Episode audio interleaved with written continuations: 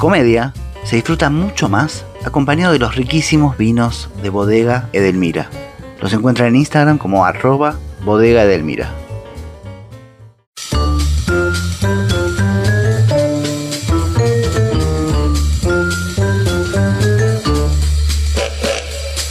Hola, mi nombre es Adrián Lackerman y esto es Comedia, un podcast sobre humor. Noelia Custodio es comediante, youtuber y columnista de radio.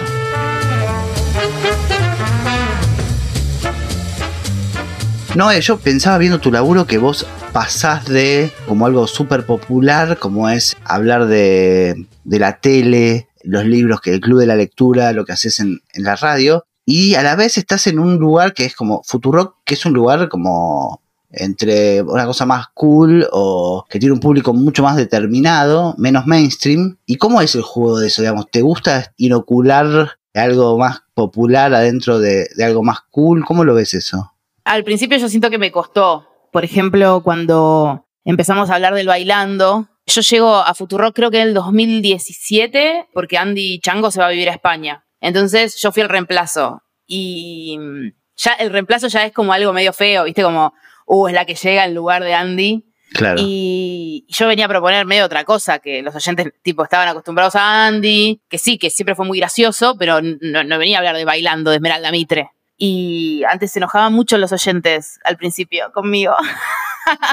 Porque, eh, ¿qué es esto del bailando? No sé qué. Y bueno, a Julio y a Fito, que son mis compañeros, siempre les divirtió mucho, así que se engancharon al toque. Y después nada, se empezaron a relajar, porque ¿qué se hacen? Claro. ¿Y qué es lo, absurdo que tiene la tele o, o la farándula que es lo que nos divierte? Ni idea, a mí lo que me divierte es como que hay algo prendido fuego en la cabeza de un bebé y nadie se da cuenta, como que tipo están todos mirando y hacen como, ah, mira, y, tipo a veces pasan cosas terribles o demasiado como, no sé, me, me causa gracia que hay un nivel de, de, de, bueno, fingir demencia y más durante la cuarentena, que era como, fue bueno, bueno, nadie mira, pero todos miran. Y aparte, ahora siento que hay un renacer de la tele, más que nada con Twitter, porque Twitter sin la tele no existe y la tele no existe sin Twitter. Entonces, Masterchef, viste, Showmatch, esa guerra, como eso lo plantea Twitter. ¿A dónde vamos? Claro. Sí, igual también pensaba que viste esta cosa de los formatos y cómo va cambiando la, los consumos de la tele, que bajó la tele y uno, no sé, la gente ve más Netflix o YouTube, y que eso también debe, o sea, quedan menos espacios para como para ver la locura de la tele. Digo, pienso en eso, en, el cantando, en, Masterchef y después como que medio menos, hay menos espacios. Digo, no es que está Susana todos los días. No, y lo que pasa que también es que la tele es un mundo súper, como si, si no sos de determinada manera, no entras. Y lo que tiene de bueno Internet es que un montón de freaks como yo, por ejemplo, puede laburar también haciendo algo paralelo sin pensar en la tele. Eso es lo maravilloso de Internet y de YouTube y de subir contenido y de que sea entre comillas, gratis, porque tenés que tener internet y algo para verlo. Pero eso me parece que ahí es donde la tele pierde también. Por ejemplo, cada vez que aparece Lizardo Ponce en el bailando, Sí. aparece con un celular, como diciendo, él es el del celular, y todos tenemos un celular. Claro, claro, claro. Digo, yo también tengo un celular. Como... Pero me parece que eso quedó como los influencers. A ver, nosotros, la tele, que somos gente grande, vieja, establecida, ¿qué son ustedes? Y en ese juego me parece que al principio puede ser, pero ya llega un momento que, bueno, dale, listo. Ya está, basta de poner a Lizardo con un teléfono. Claro, en un momento hubo también como que estaba Julián Serrano y Sofi Morandi, que eran como los de internet que entraban al bailando, ¿no? Sí, y que Julián Serrano no subió un video hace 60 años, pero era como, bueno, el recuerdo de lo que ellos tenían, que era Internet, hace 5 años. Pensaba también igual en tu laburo y pensaba si vos te imaginás estando en un lugar mainstream, tipo, que perfectamente podrías entrar en, no sé, digo, un programa que conduce el chino Leunis y vos estar como de humorista en un programa así. Eh, no me imagino mucho. No me imagino. No, no, no, no, no se me ocurre ninguna gorda en la tele, por ejemplo, que no sea Carrió. Y no se me ocurre. Ninguna. No puedo, no puedo ni pensarlo. No sé si se te ocurre alguna, pero es muy raro. Es, es muy raro. La tele todavía tiene eso, ¿entendés? Que tipo, no, no, acá somos todos blancos y flacos. Tipo, ni Sí. en pedo. No me veo ni a gancho, ni, ni cerca. Y no por un yo no lo haría, sino como que no. Gordo sí acepta la tele, Barassi, esa gente. Vale, sí, la nata. Puñaski. Sí. Podríamos estar un montón de días haciendo un ping-pong. Miguel Granados. Claro, tipo gente que nos cae bien incluso, que bueno, pero sí son gente que le va bien, pero son chabones. Pero bueno, calculo que en unos 50 años estará llegando la primer gorda a la televisión argentina, sin que le diga gorda todo el tiempo, como pasaba con Mirta Wons. Claro, total. Y mm, veía tus videos de, de YouTube y pensaba que también los videos de YouTube tienen más de monólogo, más clásico argentino de anécdota, siendo que vos también tenés un recorrido grande haciendo stand-up. Digo, ¿vos notás esa diferencia del- de cuando tenés que preparar un, un video de YouTube que no tenés la necesidad de que tenga tantos chistes por cada tanto tiempo? No, claro, como en YouTube me puedo permitir como decir, bueno, no tiene que haber una risa cada tanto porque ni siquiera estoy con la gente. Entonces es un poco, de, bueno, tirar algo como, no sé, una cañita, porque yo estoy muy acostumbrada al feedback. Me pasó cuando empecé a, laburar en radio, que primero había empezado a laburar con- haciendo stand-up y era muy difícil de repente decir algo y lo- los únicos que se ríen son mis compañeros y que no escuchara a la gente, a la audiencia, digamos.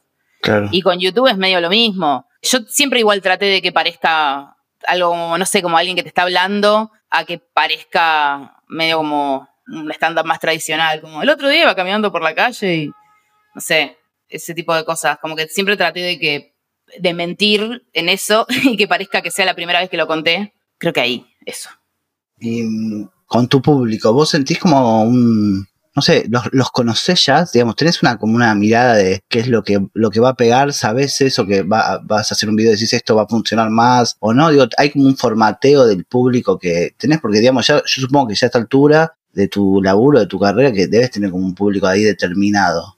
Pasa que YouTube es como distinto, como medio como que recién llego y, y hay cosas que estoy todavía aprendiendo. Sí, hay una como tendencia a que gusten más los videos donde hablo de como mi vida personal o algo medio como cómo contar una historia, algo que me haya pasado. Y después hay videos más como de nicho, entre comillas, porque es el nicho del nicho. Claro, Por ejemplo, leer una fanfic de eh, Rodolfo Barili y Cristina Pérez, Sí. que la mitad de la gente me dice, no, por favor, que embole, esto no me interesa. Y hay gente que desesperadamente necesita la parte 3 porque necesita saber qué pasó con ellos. claro. Y es como, bueno, no sé, a veces me, es depende si me aburre a mí, qué sé yo. No, no es que me estoy haciendo la rebelde tampoco, pero trato de tomarme YouTube con calma y no como me lo tomaría si tuviese, no sé, 20 años. Claro, no, porque también era esa una cosa que pensaba, digamos, debe haber seguro algún material tuyo que te gusta más y no le fue tan bien como esperabas, o que le fue muy bien a uno que te parece que no está tan bueno. Sí, siempre, obvio. Yo digo, y este le fue bien y eh, pensé que iba a ser medio una mierda y, y, y al final, bueno, no- eh, me pasa con las cosas que son más de nicho. Muestro a Juan Carlos Clemente, que es un señor que hace Sí, sus películas de terror con su productora, que es él. sí, sí, sí. Y hay gente que capaz ni se da cuenta, que, o no sé, digo, dice, ¿y qué es esta mierda? Y se va. Y sé que quizás no va a ser el video más visto, pero me, me divierte mucho hacerlo. Entonces me doy el, el lujo de ponerlo ahí, de colarlo.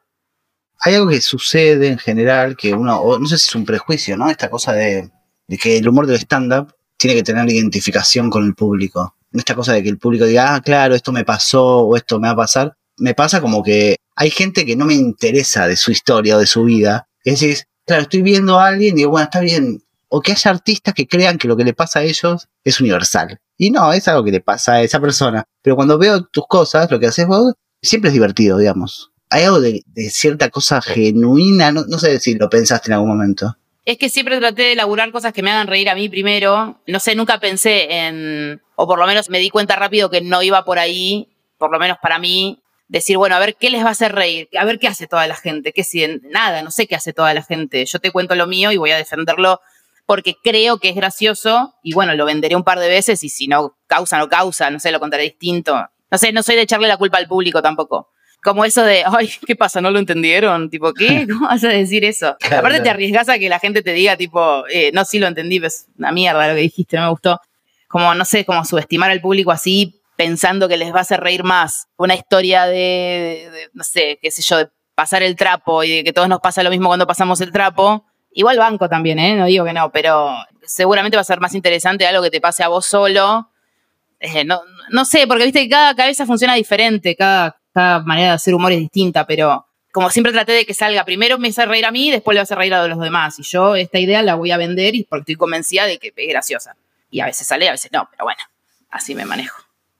Y haciendo estándar, ¿te tocó hacer en algún espacio reducido, en situaciones complejas? Porque imagino que el camino debe ser complicado, digo, de que vaya la gente y todo eso. No sé, eventos o cosas más chiquitas es súper miserable el stand-up. Es re la gente que hace stand-up, los que hacemos stand-up, porque tienes que tener un nivel de tolerancia al fracaso o falta de registro muy grande. Porque siempre te puede ir mal y cuando te va mal es terrible, porque estás solita ahí, como con un micrófono, con tus cosas, y quizás sabes que lo que antes no hizo reír tampoco va a hacer reír en un rato, va a ser todo como un espanto y seguirla. No sé, eventos, por ejemplo, estaba al lado de un pelotero mientras nenes gritaban y yo trataba de hacer chistes. Claro un evento, por ejemplo, o sí, actuar para cuatro personas, volantear dos horas para actuar 20 minutos. Digo, al principio es muy, muy miserable el stand-up. ¿Y cómo es? Pero para cuatro personas, ¿cómo funciona? No, bueno, no sé. A veces es. Yo tenía como un número de, como de tolerancia en un show que teníamos que era como, bueno, menos de 10 personas no lo hacemos. Pero bueno, hay gente que luchona que lo hace con cinco. Bueno, está perfecto también. Y no, ¿te interesa, digo, hacer reír a todo el mundo? Digo, esto venimos hablando en, este podcast, eso de que a veces hay humoristas que, bueno, no les interesa hablarle a personas que están en la vereda opuesta ideológicamente, digamos. ¿Lo pensás o te, digo, vos gustaría que se rían todos de lo que haces? ¿O simplemente, no sé, un macrista o un, un antiaborto que te interese ese público o directamente lo, no te interesa? No, no me interesa mucho. Lo que sí me cambió un poco la mirada, porque antes era como, bueno, digo, no me interesa que venga un macrista y me diga que está bueno lo que hago, pero últimamente, desde que estoy en YouTube, donde el público es como quizás un poco más grande y más diverso, mucha gente me dice, uh, mira, te amo aunque seas cuca. Y yo tipo, ja, gané. tipo, no sé, es como... O sea, si me amas me das la razón, dale, o no. me pasaba con, cuando hacía reír un macrista, por ejemplo, que era como, ah, bueno, si te reíste me, me está dando la razón, está bien, ya caerá solo, pero, qué sé yo, algo estás viendo. Sé que a vos te gustaba mucho Fernando Peña. Sí. Vos sabés que lo volví a escuchar hace poco y hablando de esto de, los tipos de, humor y la cosa ideológica, como que lo recibí mucho más de derecha de lo que recordaba. Sí. Digo, es mucho más malo con Palito que con Rivera Lince, digamos. ¿En algún momento te hace ruido eso? ¿Te hizo ruido? Sí, me empezó a hacer ruido cuando, bueno, la última época de Peña, cuando se pelea con Delía. Claro. Como ahí fue como un momento en donde dije, uh, claro, obvio. Y sí, si es un chabón, eh, siempre fue un cheto, viste, como, como lo puto no quita lo cheto. Eso, como. Y siempre fue muy malo él, siempre fue malísimo, malo, malo, malvadísimo. Pasa que en ese momento sí, la izquierda era diferente, porque la derecha era re complicada, era, no sé, estaba dual de presidente. Él justo agarró, cuando yo lo empecé, lo consumía fuerte, él justo agarró la época de, de la Rúa, cuando tuvimos un 40 presidentes. Y era re disruptivo y re de izquierda decir que son todos una mierda. Pero cuando hay que posicionarse o cuando, no sé, se aclaran un toque las aguas, decís, ah, bueno, sí, este chabón era un gorila bárbaro. Me acuerdo en un momento que le hice una carta abierta a Cristina, una ridícula. Pero es como empezar a despreciar los Simpson también. O, o cosas que consumía en ese momento que ahora vivo y digo, bueno, no, Incluso sin irnos tan lejos como, bueno, que tienen racismo, homofobia, sino como, por ejemplo, la relación de Homero con Marge y cómo vemos ahora ciertas cosas de Marge, que era tipo, no sé, como un personaje que amamos todos, pero como, no sé, hay un poema que escribió el chabón que, que hizo Bojack, que se llama Los amigos de Marge, que es re triste y es como, claro, yo no, no me di cuenta de esto en su momento y ahora sí, no sé, qué sé yo, nos cambió la mirada y está bueno a veces consumir lo que consumíamos antes y decir, ah, mira esto. Bueno, de aquí venimos. ¿A dónde vamos? Totalmente. Por eso está bueno no que no se censuren o se corten cosas del pasado, ¿no? Sí, sí, obvio, obvio. Yo no bajaría los audios de Peña porque dice cosas terribles a palito. Sí, también hay algo medio que se suele decir que en el humor uno debería tener como cierta frialdad para reírse, como que uno tiene que despojarse de cierta moral y de cierta solemnidad también para poder reírse de las cosas, porque si uno está todo el tiempo viendo qué quiere decir, viste, como, no sé, uno no elige de lo que se ríe, uno se ríe de lo que se ríe, ¿no? Obvio, obvio, sí.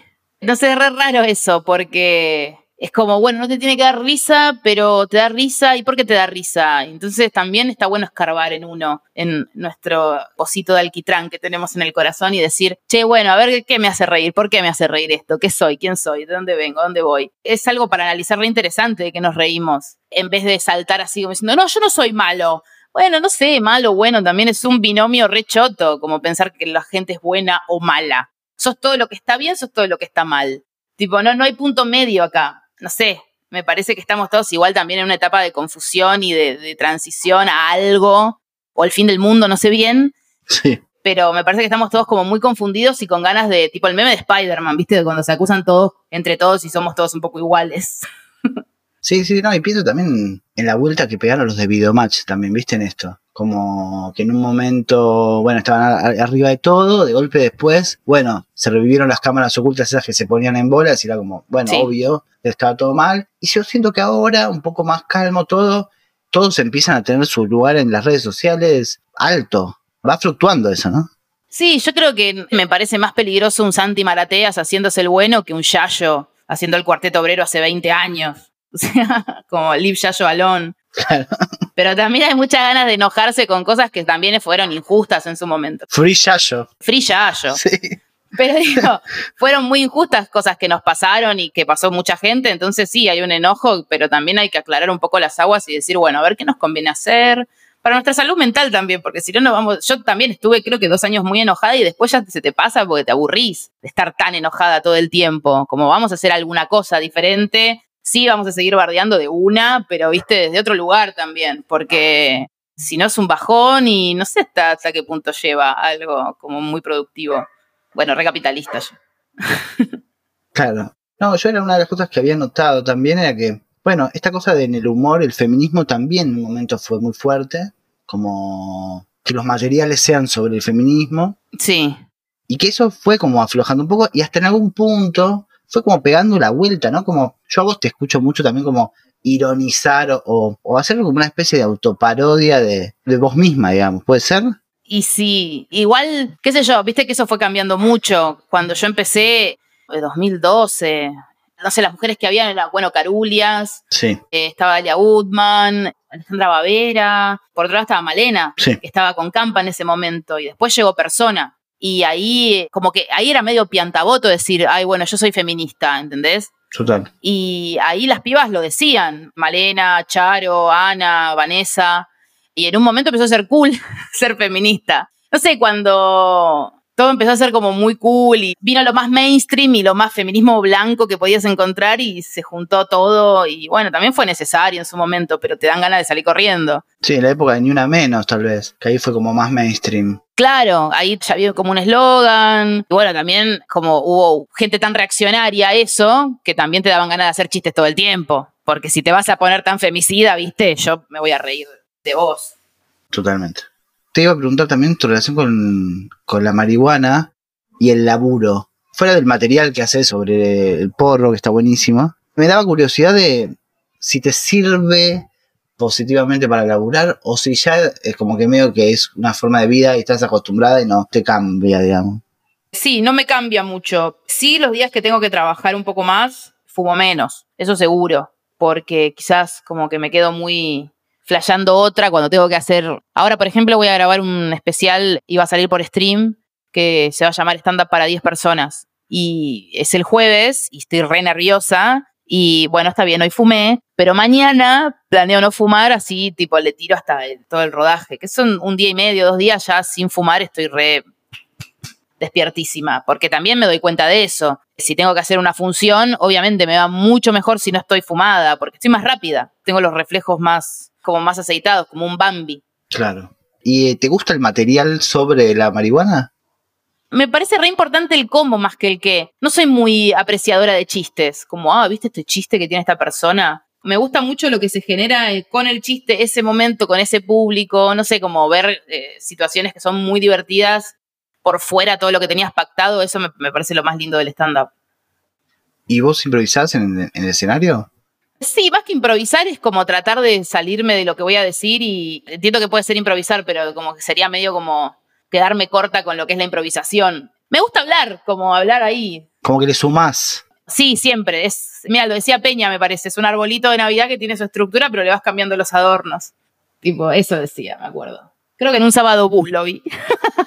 Está bueno. Y mm, vengo hablando con gente que, que hizo stand-up porque le gusta el stand-up. Y suele sucederme a mí muchas veces que el stand-up yankee como que uno lo tiene incorporado más fácilmente, no sé, como que lo, lo tiene más incorporado. Y que cuando a veces me pasa que le entro al stand-up nacional, me cuesta más entrarle. Y a la vez también me pasa con las sitcoms, las adaptaciones de la sitcom. ¿Le encontrás una explicación a eso? Y creo que podría ser porque estamos tratando de buscar un acento y un timing re yankee que no es el nuestro. Durante mucho tiempo el stand-up hizo lo que pudo para separarse de la andricina y de todos los cuentacuentos y al final siempre es mejor una buena historia con chistes que unos chistes medio al pedo sobre un lavadero de autos o tu mujer, que no sé, las vacaciones, los chicos, no sé, o lo que sea. No, no, no estoy hablando de nadie en particular, pero digo, como, no sé, como eso de separarte de los cuentacuentos viejos, como, ay, no, yo otra cosa, yo hago stand-up, ay, qué aburrido. Bueno, no, prefiero la andricina. Claro, claro, claro. Claro, no, sí, también, y en, acá hablé también con Ana Carolina y me decía que también hay algo de colorización de nuestra cabeza, de que lo de afuera está bueno y lo nuestro es choto. Sí, re, obvio, el cine, yo cine argentino no miro, es eso. Exactamente con tu laburo, con los, las temáticas que tocas, no sé si tal vez en radio o tal vez vos misma, digamos, hay cosas de las que te han dicho esto no, o vos misma dijiste no voy a jugar con eso, o por algo que no te cause gracia. No, nunca me marcaron, nunca me dijeron no, no hagas esto. Sí, yo trato de tener una moral, no, porque moral medio de la iglesia, pero una ética, tratar de no, como no, no sé, no, no se me ocurre un ejemplo en el que fui buena pero como, no, sé, tratar de no, de no ser mala leche y bueno, y también entender que, eh, nada, como eso de horrorizarse cuando alguien es malo también es medio infantil, como si la gente es re mala, tipo, eh, el otro día escuché una frase de Jedet, que es una mujer trans de España, que es bárbara, es actriz, influencer, bueno, todo es, no sé, una bomba, y decía que las TERF, que son las feministas trans excluyentes, y sumo también a las antiputas, que no, no deberían ser llamadas feministas, porque son antitraba, antiputa. Y yo creo que ahí es cuando romantizamos y pensamos que el tipo, las feministas somos todas buenas. Y digo, también hay feministas malas, hay feministas de derecha, hay feministas gorilas. Digo, tratar de, de, no, no, si es gorila no puede ser feminista. Y bueno, claramente sí, se puede. Y entender que, que no somos todas buenas. Y que tampoco la maldad es propiedad de los chabones, ¿viste? Como que siempre son ellos los malos, los violentos, y nosotros somos las buenas. Miren cómo resolvemos todo con el diálogo. Y a veces, qué sé yo, no sé, me da bronca que tengan el patrimonio de la violencia. claro. Y no, el otro día también leía una chica que decía como, bueno, está bien que la sororidad implique ¿no? que no me parezca una pelotuda tal mina, digamos. Claro, Sí, obvio. ¿Qué tiene que ver? Yo, tipo, si necesita algo medio urgente, la ayudo, pero es una pelotuda. o sea, o capaz, no, no sé si a Vidal la ayudo. Claro. ¿Qué sé yo? No, no, no sé cuáles son esas. Pasa que también uno siempre, esos discursos de ser bueno, parten desde una incoherencia y desde un supuesto. Y entonces, y sí, desde un supuesto somos todos buenos. Pero, no sé, mucho miedo a no ser todo lo que está bien. Que supongo que en este momento es ser, no sé, feminista, vegano, no sé, tipo esas cosas. Hablo desde nuestro lado, ¿eh? Porque del otro lado tenés libertarios, tenés macristas. Hablo siempre desde los roces que puede haber como el no nos peleemos entre nosotros. Y es como, sí, mira, nos vamos a pelear, porque sería raro si no nos peleáramos. Claro. ¿Qué es este mundo sin abogados que planteas? Y a vos te dicen eso de que eso es todo lo que está bien. Y, sí, pero porque es como, también es lavar esta baja, digo, como hacer reír a alguien y decís, tipo, ay, eso es todo lo que está bien, y güey, güey, pará, tipo, ni me conocés, capaz mato gatitos, ¿no lo sabés? Claro. No mato gatitos igual, quiero que quede claro. No, eh, de Video Match, ¿cuál es tu sketch favorito? Pachu Maniquí, sin dudarlo. me da risa infinita. Te lo tatuaste, ¿no? Sí, me lo tatué con un diseño muy hermoso que me hizo Vicky, que yo cada tanto comparto en redes. Me hace reír infinito Pachu Maniquí, el concepto, todo pero también me hacían reír mucho las jodas en la calle. De que una billetera como tirada en el piso, alguien la levanta, tiene un hilo. Soy muy básica también, me encantan esas cosas. Y los bloopers en ese momento, ahora se llaman fails. Sí. Bueno, si lo pensamos hoy en día, para ponerme una voz de diablo nomás, ahora es anacrónico, digamos, el humor de Pacho Maniquí. Y sí, yo no, ahora creo que no puedes disfrazarte de maniquí y de repente decirle a una mina, qué linda que sos. Y no sé cómo sería si asustás simplemente, medio, medio raro también, pero también los comentarios que hacía Tinelli muy interesantes en Pachu Maniquí, se los recomiendo. Era mucho peor que todo lo que hacía Pachu. Era terrible. Mira la traba. ¿Qué? ¡Oh! Mira la vieja gorda. Tipo, también era como veníamos de eso. En ese momento yo al colegio y de pedo no me hicieron bullying, porque siempre tuve que armarme como una armadura de graciosa para que no me coman. Porque imagínate ser una nena gorda en ese contexto, con esos chistes a la noche que todos mirábamos en familia. Era una pesadilla, porque desde dónde le decís a alguien que está mal decirle a un compañerito, a una compañerita, hacerle bullying cuando a la noche todos esperamos el programa en donde se hace bullying y se discrimina y es todo bastante feo. Qué duros los 90, ¿eh? Qué duros. Sí, totalmente. No, y aparte que eso tenía 60 puntos de rating, no sé. Sí, era lo más. Todo el mundo hablaba el día siguiente. Totalmente. Y vos decís que de ahí nace tu sentido del humor y tu inicio del humor como algo protector. Y sí, como que el único mecanismo de defensa que tenía era ese, como para sobrevivir en general. Y lo fue, y lo sigue siendo. Claro. Y fuera de tus referentes más populares, tipo esto, Peña o, o Videomatch, después con el stand-up, ¿quién te interesa o te gusta o ves stand-up? Más que Videomatch, a mí me, me gustaba mucho Cha Cha Cha, pero yo la agarré la repetición en ISAT, porque yo era chica, yo nací en el 89.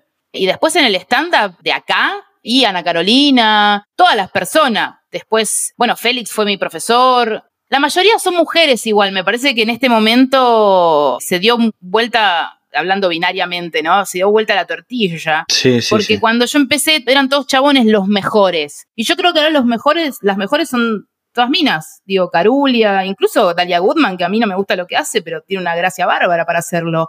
Bimbo. Como que me parece que hemos acaparado un poco. Lucas Lauriente me encanta. Bueno, Lu Miranda, a mí, Lucía Miranda, que es comediante, y a mí me encanta Lu Miranda, es bárbara. Ahora está haciendo videos en YouTube. Es una genia, es buenísima. Es buenísima ella y la recomiendo mucho.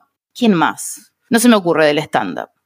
Pienso también que, viste que hay como una idea, una dificultad de algunos tipos de no me puedo identificar con una mujer, no me hacen reír las minas, las minas no son graciosas, etcétera que en el stand-up no, no juega eso, ¿viste? Es en, el, de los pocos lugares en donde eso no, no, no está presente, digamos, en la tele, la cosa más mainstream, sí. Va, me parece a mí que ahí han acaparado como un espacio más fuerte, ¿no? Y yo creo que ahora igual, porque Igual sigue habiendo gente que lo dice, sigue habiendo chabones, incluso mujeres que lo dicen y bueno, chicos, digan lo que quieran. Que si yo ya estoy cansada. Como que a veces, tipo, a veces hay un tweet de alguien que dice, las mujeres no son graciosas y abajo me etiqueta y me dice, ah, no viste a Noelia Custodio. Es como, no me use de ejemplo, hay 10.000. Tipo, si empezás a marcar ejemplos, pareciera que estás tratando de discutir con una idea que es una mierda. O sea, esa eh, no al lugar, ¿entendés? Yo no me voy a poner a discutir con ejemplos como diciendo, ves que sí, porque ¿qué me importa, idiota? ¿Cómo vas a decir eso? Por una cuestión estadística te estás equivocando. Tipo, la mitad del mundo. ¿Cómo puede ser? Tipo, no, no, no puede ser lo que estás diciendo. No, no, no, no es real. Científicamente casi te digo. Pero bueno, allá vos. Yo estoy muy en esa de, bueno, allá vos, sí, querés votar expert y meterte una bandera vecinal en el culo, hacé lo que quieras, decí lo que quieras, querés hacer videos de YouTube que digan rompo feministas con argumentos, hacelo, che, qué sé yo, no sé, yo ya estoy harta, se está prendiendo fuego el mundo, boludo, no sé. Me parece que en cuestiones de humor hay que relajarse un poco porque si no nos comen, ¿eh? Nos comen los malos. Y no, no, no podemos permitir, porque los malos están riendo más que nosotros. Estamos todos locos. Claro. Igual que tonto decir los malos. ¿Ves? Todo el tiempo me. Los malos pienso en la gente medio mala leche, medio nazi. En eso pienso en los malos. Pero bueno. Sí, sí, sí, claro. O sea, diciendo eso que decís. O sea, el humor debería. Tiene que tener un mensaje. O sea, cuando alguien hace humor, no tiene, pero tal vez el que a vos te gusta o el que vos haces, sentís que tenés que decir algo, siempre es como alguna una cuestión. Siempre es político, pero me refiero a algo más, más claro. Sí, a mí me interesa más porque se pone más picante, pero no, no necesariamente hay youtubers que me gustan un montón que no dicen nada y, que están re bien, como que yo, no me, no, ahora no, no estoy muy exigente. Y no soy tampoco tan consumidora de stand-up, por ejemplo, no, No tengo mucho cultura de stand-up yankee y series. No soy muy consumidora de comedia en general. No, ¿para qué sirve el humor? No, no sé. A mí para sobrevivir. Tipo, nos vamos a morir todos. Hay que reírse ya. Porque como, y no es una frase así como, ah, pero digo como, no sé, hay tanta miseria, tanto horror, tanta muerte y destrucción que si no nos reímos nos tenemos que poner a cortar la calle y quemar eh, autos. Y no podemos hacer eso porque nos pueden meter presos. Y no es lindo estar preso.